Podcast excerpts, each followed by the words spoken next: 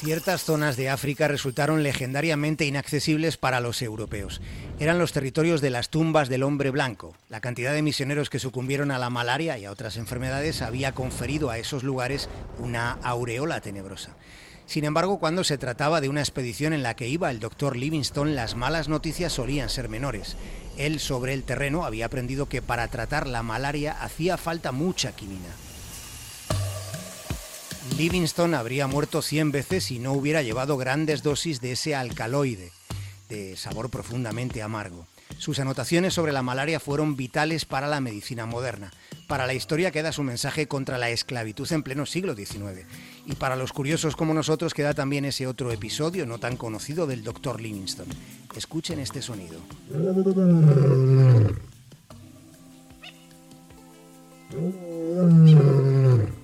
Las condiciones adecuadas, el rugido del león se puede escuchar a 8 kilómetros de distancia. El rugido es su forma de comunicarse. Livingstone escuchó un rugido pavoroso a menos de medio metro de su rostro por el león que le dejó malherido en Botswana. Con aquel rugido, el rey de la selva no se estaba disculpando.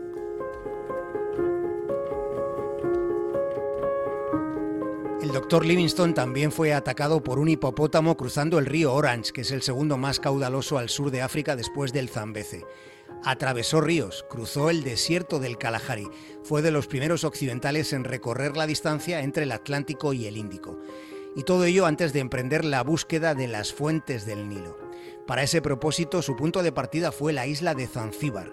El doctor llegó hasta las riberas del Tanganica y cerca de ese lago, en Ujiji, en una remota aldea en un rincón perdido entre los más de 30 millones de kilómetros cuadrados que hay en África, es donde fue encontrado. En su última expedición llevaba inmerso seis años, los tres últimos sin dar señales de vida. Henry Morton Stanley le encontró, con audacia y con muchísima suerte. Quizá ya no seamos capaces de imaginar la enorme fortuna que tuvo.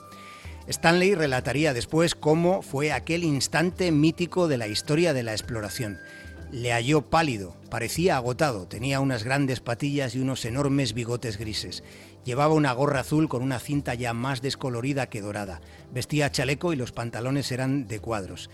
Stanley describió así el encuentro me habría arrojado corriendo a sus brazos, lo habría abrazado, pero no sabía cómo se lo iba a tomar, de modo que procedí según los dictados del falso orgullo. Me acerqué despacio hasta él, me quité el sombrero y le dije, el doctor Livingstone, supongo.